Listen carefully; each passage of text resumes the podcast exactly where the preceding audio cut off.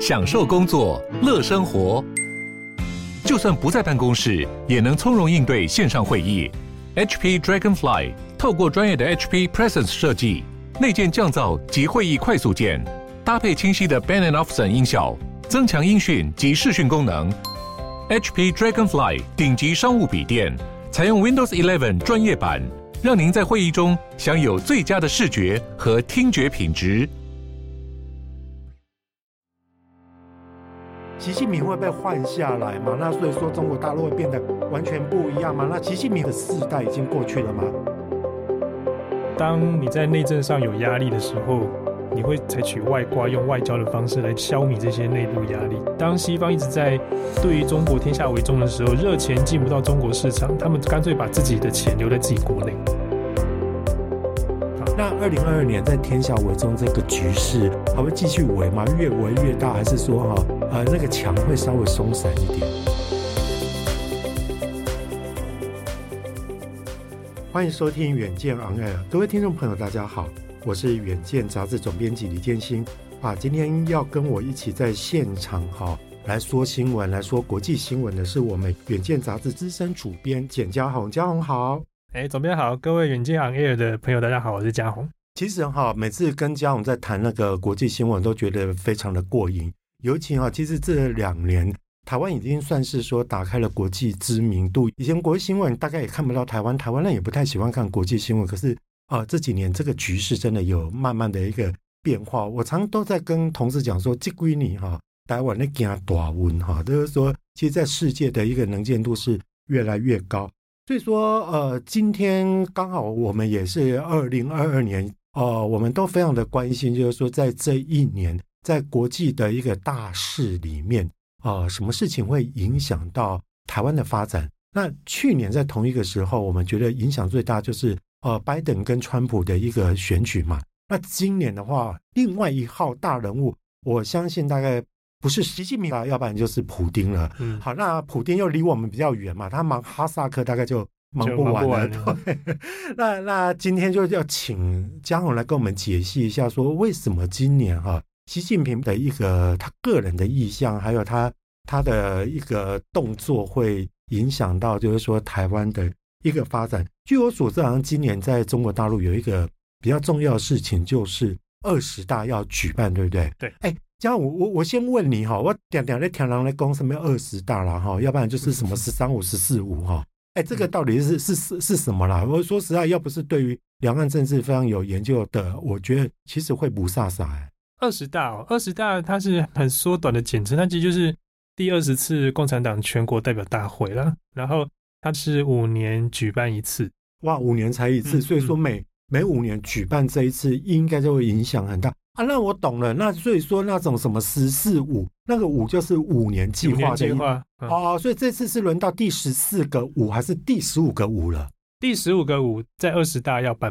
啊，那我知道了。我好像有听说哈，其实只要是逢双的“五”，刚好就是就是好像要改朝换代，对不对？对，就是那个共产党要改朝换代的时候。哦，所以说也就是说，今年是二十大，那代表着习近平会被换下来嘛？那所以说，中国大陆会变得。完全不一样吗？那习近平的世代已经过去了吗？照总编这样讲没错，可是问题是他在二零一八年修宪，他修宪之后，他的国家主席的任期没有限制，哇，这非常大的一个变数。我依稀记得那时候习近平在宣布这个政策的时候，我刚好在中国大陆采访，哇，我看到那些台商就每个人的表情都非常的丰富，因为其实是非常不一样的一个一个东西，百感交集。可是，呃，这样我必须要说哈，其实习近平不管我们身处在台湾的人喜不喜欢他，那川普喜不喜欢他啊？不应该是说川普不喜欢他，那 那那 Joe Biden 好像也不怎么喜欢他。但是说实在，他对于中国大陆来讲是一个稳定的力量，而且他其实这几年在中国中国大陆，他也算是说在经济还有在各方面有一些建设。所以说，他将来如果说在这个二十大。对于习近平，还有对于整个中国大陆，你觉得最大的影响会是什么？对，总编说的没有错，因为习近平一向他是中国很多政策的总设计师了，政策总设计师。然后，如果在没有修宪前，他其实是集所有的权力于一身，包括他的军职、党职跟那个国家主席等等三个职位，他是中国最高领导人。哇，就简单来讲，就是党政军。我我觉得啦，如果说哈，哎，要这样子比喻，我们一般都是说美国总统是全世界最有权力的、最有权力的男人。可是说实在，美国最起码他还是两党政治，而且还是民选的，他的权力制衡。对他的权力，我觉得未必那么大。如果说你要说权力最大，我觉得好像习近平不小于他。哎，习近平应该比他还大。比他还大，对，我觉得川普应该蛮羡慕他。如果如果以川普那个性格来讲的话，应该是，那那你你怎么看待？就是说哈，习近平在二十大之后哈，嗯、他的走向还有包括就是说他可能要面临到什么难题？有那个总编问了一个很棒的一个问题，就是为什么我们会把习近平拿出来单独讨论？就是因为他原本预计要在今年秋天举行的这个二十大要交棒，全力交棒，可是。嗯呃，大概二零一八年的修宪之后，不管是中国政治、中国经济，投下了一个很大的一个变数，就是我们无法预期他接下来会做什么，而且很多原本应该接班、原本应该改朝换代的人，现在就已经没有办法上位。嗯，那没有办法上位的话，会造成习近平在统治上的蛮不小的压力。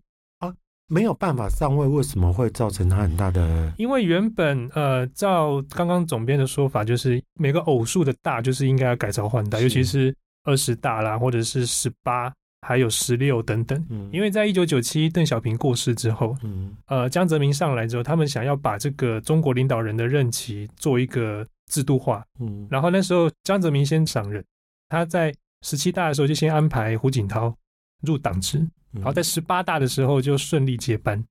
然后习近平一样，习近平他入党职，然后他他顺利上位。但是我们知道下一个下一任的那个隔代接班的胡春华，他没有按照这个制度上来，所以大家那时候就已经开始议论纷纷。然后后来加上原本胡春华之后的另外一个孙政才，他也是中国蛮多人期待的下一个接班的政治新星，他也没有按照这个制度上来，所以大家那时候对。习近平的动作揣测很多，果不其然，他在二零一八年三月的时候就发动了整个党的修宪，然后把他国家主席的任期延长，然后没有任期限制。我记得那一期的《经济学人》的封面还是习近平穿着龙袍坐在龙椅上啊、呃，就是用一个习皇帝的一个方式、一个样貌去去揭露给世人，就对了。对对对对对，然后再加上他国家主席的任期没有限制，再加上他原本的军委主席。还有他的党书记，所以他的权力巩固非常非常的稳。然后，需要我们知道，就是在中国很多权力斗争的状况下，当你的权力高度集中的时候，就会有另外一批人的高度挑战你，这是很正常的事情。理解，在我们民主国家来讲，我们就说民呃完全执政，你就要完全负责嘛。嗯。可是如果说哈，其实，在集权国家，他完全执政，但是另外一派一定会不服你，因为。说实在，我知道说习近平要面临的课题蛮多。除了你刚刚讲的说内部有不同的派系，有不同的有鹰派的鸽派的不同的的派别要去挑战啊等等。对，然后据我所知，就是说，其实我们现在在看国际新闻，也发现说，其实以中国为核心，如果从中国的视角，不管他们自己开的外挂、开的战线，或美国帮他开的战线，其实蛮多的。譬如说。香港的问题、台湾的问题，然后西藏的问题、新疆的问题以外，这个如果好，台湾如果不算内政，其他都是内政。另外，你说像最近其实被炒得沸沸扬扬的哈萨克的一个问题，因为因为金马普丁哈已经那个重兵就就去那边镇压了，其实对于习近平来讲也是蛮威胁的，因为他就在他隔壁，而且其实各位听众朋友，你们知道吗？其实光哈萨克的领土就它是超过了。欧洲的整个领土，所以说它的它很大，而且它是有非常多稀有资源嘛。对。然后另外包括就是说，它很多“一带一路”，不管是往南的啦、往西的，这些都会面临到很大的一个一个挑战。挑战。我们应该先来关心我们自己哈，就是说，其实之前《经济学人》曾经有说，台湾是全世界最危险的一个地方。其实它泛指的就是说，啊，在美国不断的要跟我们结盟，或者是说哈。我们尤其又是跟日本，如果说我们整个在第一岛链如果结盟的话，那其实会不会？刚刚其实嘉宏有讲，因为他要处理内政的问题，他就必须要去开一个外挂来分散大家内政的一些吸引力，然后去把民族主义给集结起来。这会不会是他玩的一个手段？二零二一年那么喜欢的几尼啊，好像也没有怎么样。你怎么看二零二二年台湾的局势呢？学长刚刚讲一句非常对的话，就是当你在内政上有压力的时候，你会采取外挂，用外交的方式来消弭这些内部压力。其实，在民主国家也是。嗯，可是基本上在今年二零二二，我觉得习近平应该做不到。做不到的意思是，他在二十大举行之前，他只有两个字要做，他就是维稳。内部所有的事情，他只要求稳定，不要有任何的变数。那这个前提，这个大帽子一扣下来之后，他就影响他所有的政策，包括外交政策。嗯，所以当我们在看中国在处理台湾问题的时候，我们可以说他会更谨慎。然后，呃，我们也不能排除武力犯台没有错，但是应该是他最后一个选项。我们不能说他有排除，但是是他最后一个选项。然后我们在看习习近平处理其他问题的时候，他目前包括经济啊、外交等，他都是以事事为稳为一个最高指导原则。因为在二十大以前会发生什么事情，可能连他自己都说不准。嗯嗯，然后在二十大正式确立了他的权力巩固地位之后，他才可以真正放手做事。然后再加上那个时候，可能还有包括美国十一月的期中选，就是中美两国都各自面临了一次重要的权力转换或者是议会选举的时候，这时候的国际局势可能是稍微以不变应万变为做一个观察，这样。嗯。呃，说实话，不管你喜不喜欢习大大啦，可是哈，我们其实在观看影响到台湾最最深的一个区域、一个国家的来讲的话，就是中国大陆。所以，我们必须一定要从中国大陆的视角去判断、去 judge 说我们未来走向怎么样。可是，其实，其实嘉恒，我觉得很多听众朋友或许都跟我有同样的一个疑问。嗯，可是因为一股泥哈，艾迪高金嘛，然后甚至就是说，在我们知道选举的时候。哎，他在处理香港的问题，其实是非常的强悍的嘞，对，而且很粗糙。那对对对，这个东西他也不顾国际视听啊，或者说说，其实你说之前国际上也有在发生啊，就是说啊要声援香港，可是声援到最后，阿阿基马马西亚那样的，其实香港香港就已经不是香港，那个选举也大概就流于形式的一个选举哈。对，难道台湾就真的没有没有这些风险吗？你觉得呢？嗯。学长刚刚提到一个很好，就是就目前来看，全世界已经失去香港了啦。嗯、就是那时候还以为香港的民主啊、金融、经济那些地位可能还可以在呃移交给中国之后维持大概至少个五十年。可是今年二零二二是香港主权移交二十五周年啊，所以总编，你看我们在二十五周年之前就已经没有看到香港了啊，所以完全不能相信他说什么五照跑马照跳那种事情。然后我觉得对于台湾来说，我们的好处是。目前全世界对于海峡两岸的纷争，他们比较倾向于维持现状，嗯，这是对台湾比较有利的事情。嗯，那毕竟中国一九九七年收回香港主权之后，它可以对外很正当的说它是我的领土，嗯，可是，在处理台湾问题的时候，因为像刚刚总编提到第一岛链的问题，嗯、还有很多台湾地理的位置是一个海洋跟地理的那个经济命脉的运输的那个线，嗯，再加上习近平如果假设真的有意要对台动武的话，对于中国大陆经济也会有所影响，他没有办法承受这个风险。我懂，我懂，所以说其实真的不要轻忽了台湾的一个重要性哈。是之前我们在看香港问题，会觉得说哇，香港是亚洲的金融中心。在过去，我们都会认为说香港是不容侵犯的，或者说哈，其实大家会去极力的去保护它、维护它。对，可是可是哈，现在在看到台湾，不管就是说我们在科技业、在晶片的一个发展，包括我们地理位置的一个发展，还有一个战略位置的一个发展哈，我觉得其实或许我们。我们有有可以维持一个恐怖平衡吧的的一个状况，可是加上我觉得，嗯，可能各位听众朋友跟我一样也会很好奇，就是说，好，他武力犯台，他纵使不能，他能不能用经济上来钳制我们或怎么样呢？就是说，尤其在过去，其实嘛不是公博嘛，因为就是以前，例如说我们两岸的农业的气作。他喊卡就卡就卡，然后他不进口就不进口。这个东西其实，或者是说，对于台商的茶税或者茶厂之类的，这个都是一个一个手段嘛。那那你看他现在会同样去祭出这样的一个方法吗？会，但是就刚刚跟总编讨论，就是他现在要维稳的状况下，他可能对于武力那些比较激烈的手段不会做，但是他。又要维持中国对台湾主张的主权的那个立场的时候，他应该会改用别的方式，例如说，呃，去挖我们的邦交国等等。像我们那去年民主峰会的时候，对对对，就已经活生生的一个例子，那当场当天就打脸。还有例如像刚刚总编说的，他对于台商的那个手段可能也会更 harsh，就会更激烈一点。理解理解，应该是说，我觉得啦，他如果以经济来讲的话，应该是高压跟怀柔，大概有时候会两两个并存。对，因为最近刚好也看到一个新闻，就是说，哎，其实好像中国大陆对于，因为他们是 RCEP 的一员嘛，好像他 RCEP 的他所享有的那些优惠，好像也开放给台商，嗯，可以。可以去享用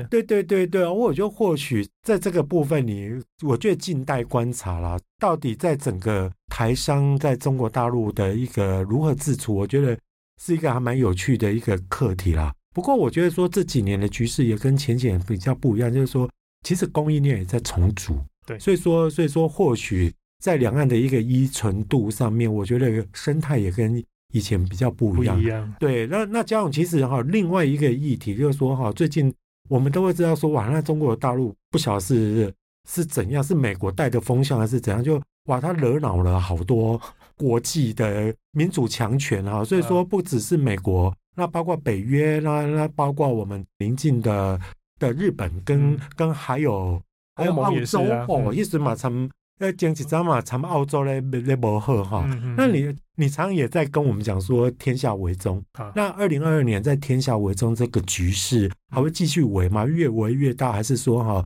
呃那个墙会稍微松散一点？哇，总编的大灾问。而且我，但是就我个人的观察，我觉得还是会维维持下去了，因为天下为中那个局势应该是不可逆的。就是一方面，他们慢慢发现中国对于其他民主国家来说。他们所抱持的价值观确实不一样。然后当初在不管是尼克森或是跟他完成建交的卡特，希望把他从经济体系，然后去改变他的政治体制的这个构想，已经完全破灭了。嗯，就是当初大家是希望他经由进入世界经济体系，然后去市场发展起啊，他会不会就越来越偏向我们的价值观？民民主国家的普世价值。后来发现这是错误的，因为他毕竟是中国人。对对，那我们不能用西方的例子呢，然后套在中国身上，所以他慢慢发现这一点之后，所以学长刚刚提到那个天下为中是越来越明显，然后再加上拜登在上任之后，我们大家可以发现，他说穿了，他其实就是延续川普的政策，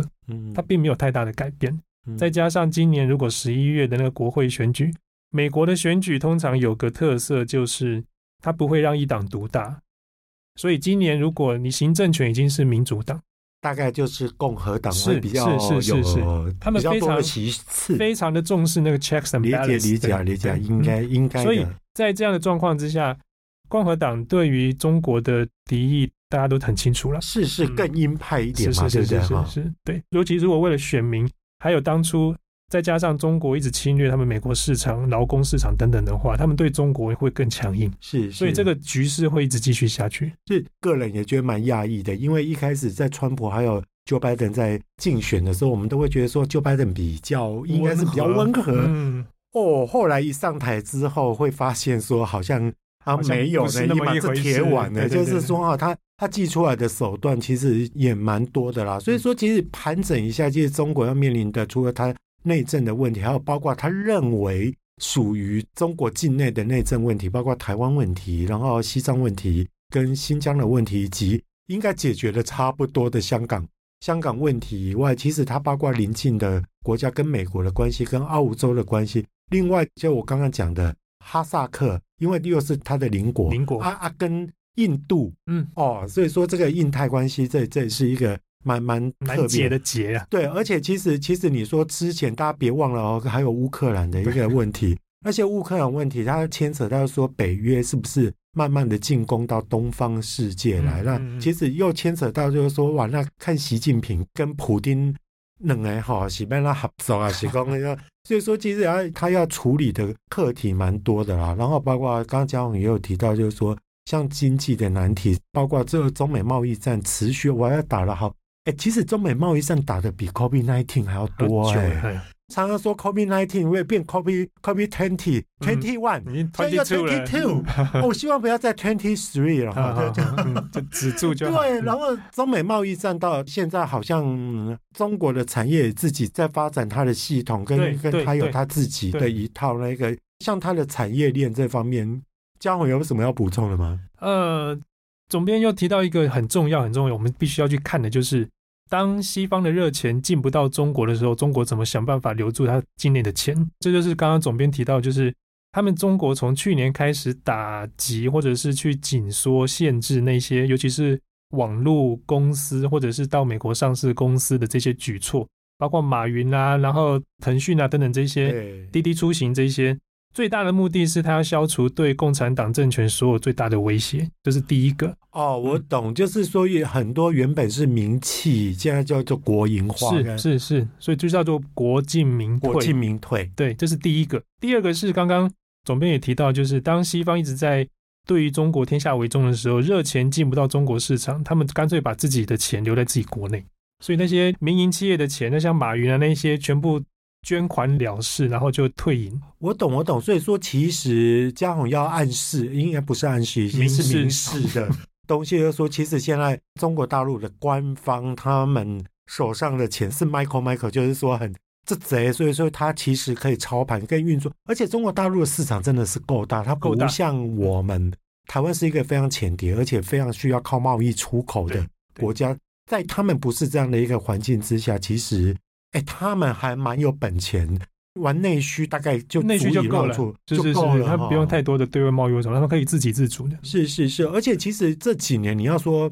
中国大陆在所谓他们实施全面小康，嗯，跟脱贫，对，好像也不是那么没有成效。哎，在之前看到一个新闻，就是说光北京的那个 GDP 已经到四兆美元了。你知道二零零八年的时候还是只有一兆美元，因为刚那时候欢庆要破兆，破兆，对。然后今年就是二零二二年，他们要北京冬奥嘛，嗯、那那就破四兆。你看，其实短短的哇，还不到二十年哦，就就十二十四年的一个时间，时间嗯、哇，那就整个翻转了四倍，就是说其实非常了不起。刚我也有提到一个关键词，就是北京冬奥。冬奥对，那你觉得北京冬奥啊，会会不委累吗？就是说，你觉得应应该不是不委累了，应该该胜的胜啊，就就还你。可是也那么多，我自己 他们他们自己玩可以玩的很开心，但是就是之前已经有一些国家宣布不去啦，然后不参赛等等，让这个运动会有点相形失色啦，是有点可惜。但是。冬奥的一些呃对外的一些吸纳那些财经或者是投资的那个机会，其实还是有。而且我要呼应一下刚刚总编说的，嗯，那些破兆啊、全面小康、全面富裕等等，要不是这个 COVID-19，客观来说，它应该要是是是，它应该更好，因为中国市场真的够大，而且它的很多呃各方面条件是西方国家所没有的，然后再加上中国人。习惯不管是存钱然后什么那些对财务的比较保守的状况下，它很少风险。嗯，这个是让西方国家比较羡慕的一点。所以我觉得中国基本上经济很强，但是它的政治可能是比较西方国家没有办法接受的。这是天下为中最主要的原因。是我真的觉得说不要太轻忽中国官方的一个操作实力。其实刚刚嘉宏也有提到一个。一个东西，就是说，在美国在十二月初的时候，就好像世界自由日的时候，举办了民主民主峰会。嗯，你知道他们举办民主峰会，中国大陆当然不会受邀嘛。可是中国大陆很厉害，就是说他自己一马不吉得了，对吧？他自己也弄了一套自由那个什么民主白皮书。对啊，然后好像那个呃，我觉得有趣的是。美国邀了多少国家，他也有办法弄出这么多国家来、嗯、来来跟他等量奇观这样，对，来跟他 PK 哈。嗯、我觉得其实如果我们从上帝的视角来看的话，我会觉得说，哇，其实这个中美贸易战、中美博弈战，其实是一个非常有趣的一个局势啦。可是我们哈不是上帝，我们活在人间，嗯、我们当然就会觉得很紧张，因为两强的一个争斗哈，就会处处的影响到我们来。嗯、尤其刚刚其实嘉宏也有提到，就是说。民主国家跟非民主国家的一个争斗，可是事实上，根据统计，现在民主国家的数量是越来越少的。所以说，以前我们大家都觉得民主是普世价值，起码跟他搏搏，起码来讲究，因为大家都会有时候会觉得说它的效能不好，还有民主它产生了非常多的弊病嘛。确实，对对对。Anyway，我觉得国际大事哈还是时时影响着我们，尤其我们身为地球村的一环哈，都必须要去了解，就是说我们世界的一个脉动，才可以知道，就是说身处在台湾的我们，不管是不是最危险的地方哈，我们如何自处。那如果想要了解更多的一个细节，欢迎参考呃资讯栏的连结。哦，那如果你喜欢这一集的内容呢，也希望你大方的分享给你的亲朋好友。最重要的是，每周一定要锁定我们的远见 on air，陪你轻松聊产业、财经以及国际大小事。拜拜喽，拜拜。